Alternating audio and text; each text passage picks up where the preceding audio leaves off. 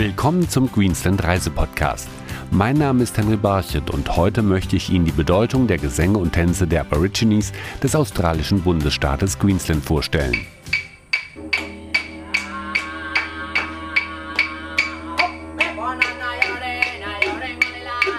In der Welt der Aborigines gibt es keine Schrift. Wichtigstes Kommunikationsinstrument für die einst über 500 Stämme waren die Lieder und Tänze, um ihr Wissen von Generation zu Generation weiterzugeben, so der Künstler und Volkskundler Aaron Weeks, der aus Lara, das im Norden von Queensland liegt, stammt.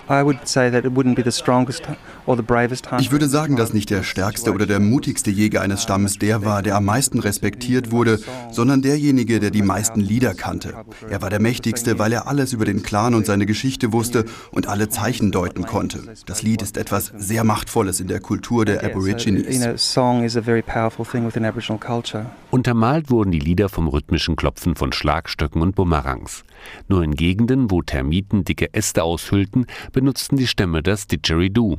Der Aborigine Wilfried Gordon, der in der Gegend von Cooktown Exkursionen zu heiligen Städten der australischen Ureinwohner anbietet, erklärt den Teilnehmern an seinen Wanderungen die Spielweise. One of, one of mit den Muskeln in deinen Lippen kannst du Töne produzieren. Dann musst du mit deinen Händen einen Hohlraum machen. You can make the sound like if you put that down a hole like like you put put it down a hole like this. Also das Didgeridoo macht nicht den Klang, sondern du selbst. Viele Lieder der Aborigines sind verbunden mit Tänzen.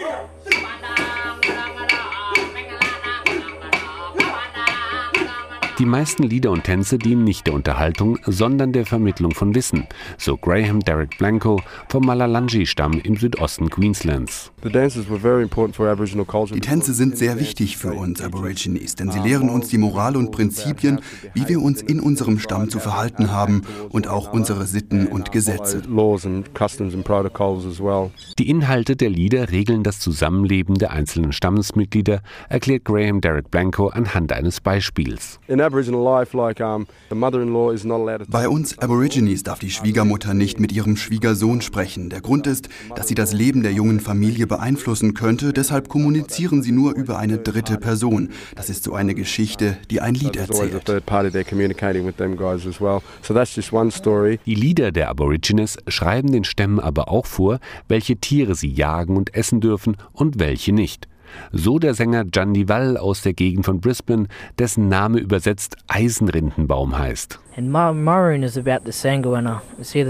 Tiere sind bei uns heilig, denn es sind unsere wiedergeborenen Vorfahren. Wenn wir ein Tier essen, dann müssen wir aus Respekt alles davon essen und nichts verschwenden. Die Tiere, die unseren Stamm repräsentieren, dürfen wir sogar gar nicht essen, aber wenn ein anderer Stamm sie isst, dann muss er die Tiere auch komplett verwerten und darf nichts verschwenden. If a neighboring tribe wanted to eat it, die meisten Aborigines-Stämme bestimmen ihre Lebensweise nach ihrem natürlichen Lebensraum. Luke Walker und sein Bruder gehören einem Stamm an, der seit Jahrhunderten an der Küste lebt und seine Nahrung aus dem Meer holt. We head out along the beach. Uh, as the tide runs out here, everything moves with the tides. Bei Ebbe laufen wir am Strand entlang und wenn dann die Flut einsetzt, müssen wir nur warten, bis die Fische an uns vorbeischwimmen, um sie dann zu fangen. So machen wir das das ganze Jahr. And so they'll all gather up in different places so we can find them all year round. Wie ihre Vorfahren laufen die beiden Brüder auch heutzutage mit einem Speer bewaffnet durch das Watt und die Mangroven. Man weiß nie, auf was man trifft und man steckt nicht in jedes Loch gleich seine Hand oder seinen Fuß. Mit dem Speer kann man erst ein bisschen stochern, anstatt seinen Zeh irgendwo reinzuhalten und ihn von einer großen Krabbe abgezwickt zu bekommen. Es ist also immer gut, einen Speer zum Erkunden dabei zu haben in the water. An manchen Tagen zeigen die beiden Brüder Touristen, wie sie ihren Lebensunterhalt bestreiten. Doch auch an diesen Tagen ändern sie ihre Touren nicht. Das ist unser ganz normales traditionelles Leben, mit dem wir unsere Familie gesund ernähren, ohne dass wir ein Vermögen ausgeben müssen.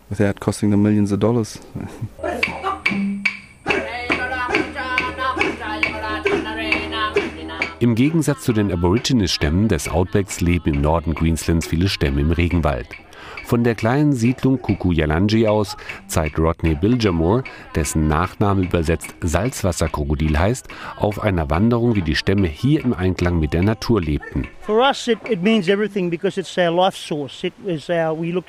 uns ist der Regenwald unsere Lebensquelle. Alles, was wir anfassen, die Früchte, die Pflanzen, das Wild, damit leben wir in Harmonie. Bei uns gab es keinen Grund für Gier und Neid, denn jeder hat vom Regenwald profitiert. Everything was bartered for. We, everything, everybody had a everybody got something or gained something from the rainforest. Das Wissen um die Wirkung des Regenwaldes haben die Aborigines zum Teil weitergegeben. So gehört zum Beispiel zu der Daintree Eco Lodge und Spa ein Wasserfall, der schon von den hier ansässigen Stämmen für Behandlungen genutzt wurde, so die Managerin Jenny Wilson. Das ist ein wichtiger Ort für die Aborigine-Frauen. Der Wasserfall war jahrhundertelang der Ort, wo sie ihre Heilungen und Reinigungen vornahmen. Den Männern war es verboten, dorthin zu gehen. Die ganze Gegend hier hat eine große Bedeutung für die Kultur der Aborigines. Die Wirkung des Wasserfalls setzt Jenny Wilson auch bei ihren Behandlungen ein. Der Regenwald ist wie ein Wellnesscenter. Wenn man zum Beispiel unter dem Wasserfall sitzt, dann bekommt man eine Nacken- und Rückenmassage. Auch die rituellen Handlungen der Aborigines haben Wellnesscharakter. Wir benutzen Ocker, denn auch die Aborigines benutzen Ocker. Wir zerstoßen den Ocker und machen daraus eine Paste, die wir auf die Haut auftragen. Wir benutzen auch den weißen Lehm aus dem Bachbett. Die Aborigines haben sich damit während ihrer Traumzeitzeremonien angemalt. Sie glauben, dass sie durch die Reinheit und Energie der weißen Farbe eine Verbindung zu ihren Vorfahren und der Geisterwelt aufbauen können.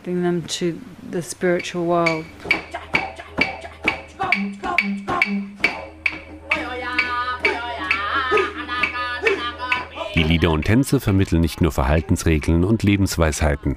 Sie transportieren auch die mystischen Legenden der australischen Ureinwohner. Ein Hauptmotiv, das immer wiederkehrt, ist die Geschichte der Regenbogenschlange. Davon singt auch der Sänger Jandi Wall. We have a dance that's called Mundagara and say Mundagara is a rainbow serpent and see how she came through the Brisbane River and der Tanz der Montegara erzählt die Geschichte der Regenbogenschlange. Sie schwamm durch den Brisbane River und formte die Berge und Täler. Außerdem trug sie Steine auf dem Rücken, die den Regen mitbrachten. Dadurch wurde aus einem Bach mit kristallklarem Wasser ein mächtiger Fluss. So glauben wir, hat die Regenbogenschlange die Gegend von Tumumba bis zur Küste geformt. The rainbow serpent come all the way up to Toowoomba die Lieder und Tänze der Aborigines sind ein kleines Fenster in die Zeit vor der Ankunft der Europäer in Queensland aber eine Welt, die nicht leicht zu erschließen ist, so der Künstler Aaron Meeks. Es ist ein sehr komplexes Thema, aber kurz zusammengefasst, Lieder, Musik und Tanz sind ineinander verwoben. Sie erzählen die Geschichte der Menschen und ihren Bezug zu ihrem Land. Informationen zu den sogenannten Indigenous Touren mit Aborigines erhalten Sie auf den deutschen Internetseiten von Tourism Queensland unter dem Stichwort Erlebnisse. Ich wünsche Ihnen aufregende Entdeckungsreisen auf den Traumpfaden der Aborigines. It's a beautiful day. It's a beautiful day. Walk into the sunshine and I feel so alive. And I feel so alive. Yeah, I feel so alive. Where it shines,